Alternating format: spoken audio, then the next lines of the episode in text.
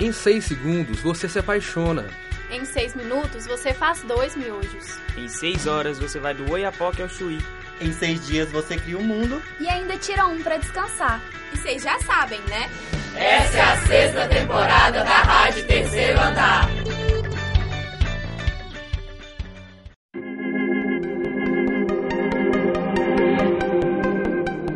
Segundo a Universidade Federal de Minas Gerais, 11.900 refeições são realizadas nos restaurantes universitários, também chamados de bandejão. Muitos estudantes, docentes, técnicos e também visitantes da universidade se alimentam nos espaços diariamente seja devido ao preço, à praticidade ou à variedade de opções. Mas será que essa variedade também contempla as pessoas que possuem restrições alimentares, como alergias ou intolerância a glúten e a lactose? Eu sou Luana Lima e é sobre isso que vamos falar hoje.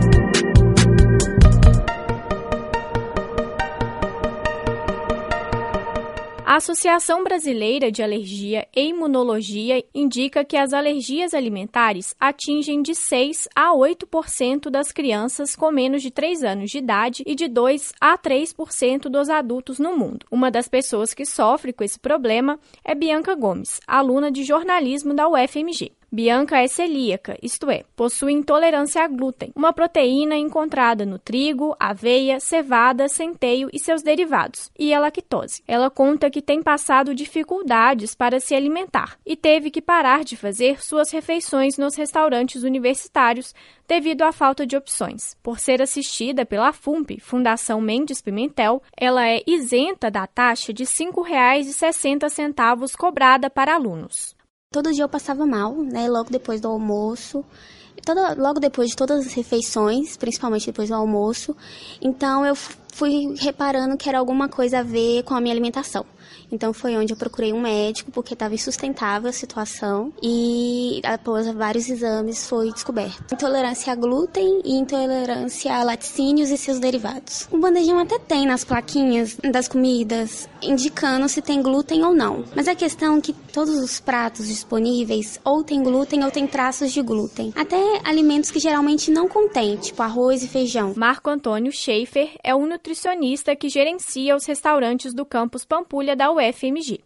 Ele explica que o cardápio é decidido de acordo com a safra de cada época do ano. Em relação aos usuários que possuem restrições alimentares, ele explica que sempre há opções e que os alimentos são identificados, com etiquetas.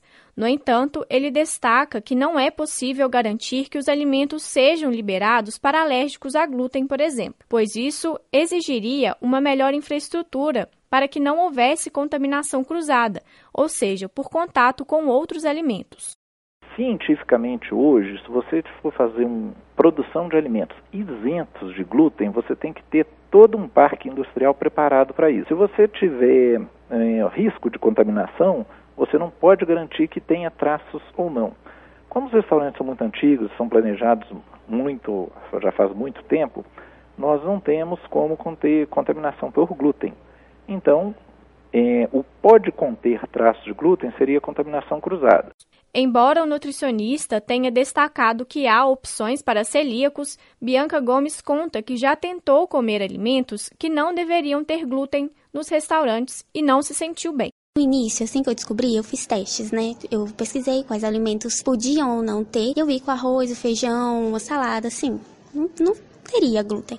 Então eu fui no bandejão e peguei só arroz, feijão e salada. Não peguei mais nada além disso. E mesmo assim eu passei mal depois. Então eu supus que era ou tempero ou recipiente compartilhado com algum outro alimento que tinha. Eu vi, realmente não vai dar certo, porque mesmo pegando arroz e feijão e só salada, mesmo assim eu passei mal. A reportagem também conversou com outros usuários do bandejão que não possuíam nenhuma restrição alimentar. Eles consideram o cardápio bom e variado, mas na visão de alguns deles, mesmo com etiquetas que indicam a presença de glúten, por exemplo, faltam opções para os alérgicos. É a única preocupação que eu vejo que eles têm com relação à opção vegetariana. Agora, nunca vi né, opção sem glúten, assim, não tem informação, assim, eles falam qual é o prato, mas não falam o que contém, então eu acho que realmente é, é restrito essa, essa variedade deles. Eu acho que já é um pouco mais problemático, né? Eu sempre vejo que tem glúten, alguma coisa assim.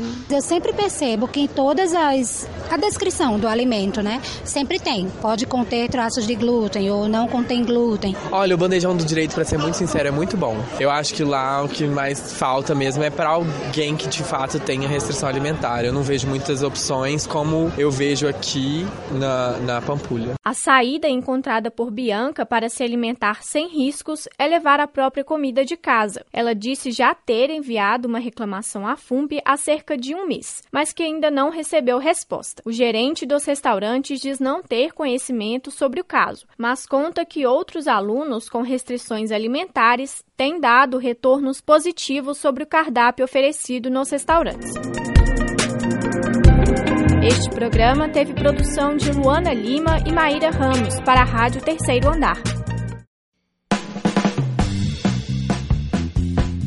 Você ouviu uma produção da sexta temporada da Rádio Terceiro Andar.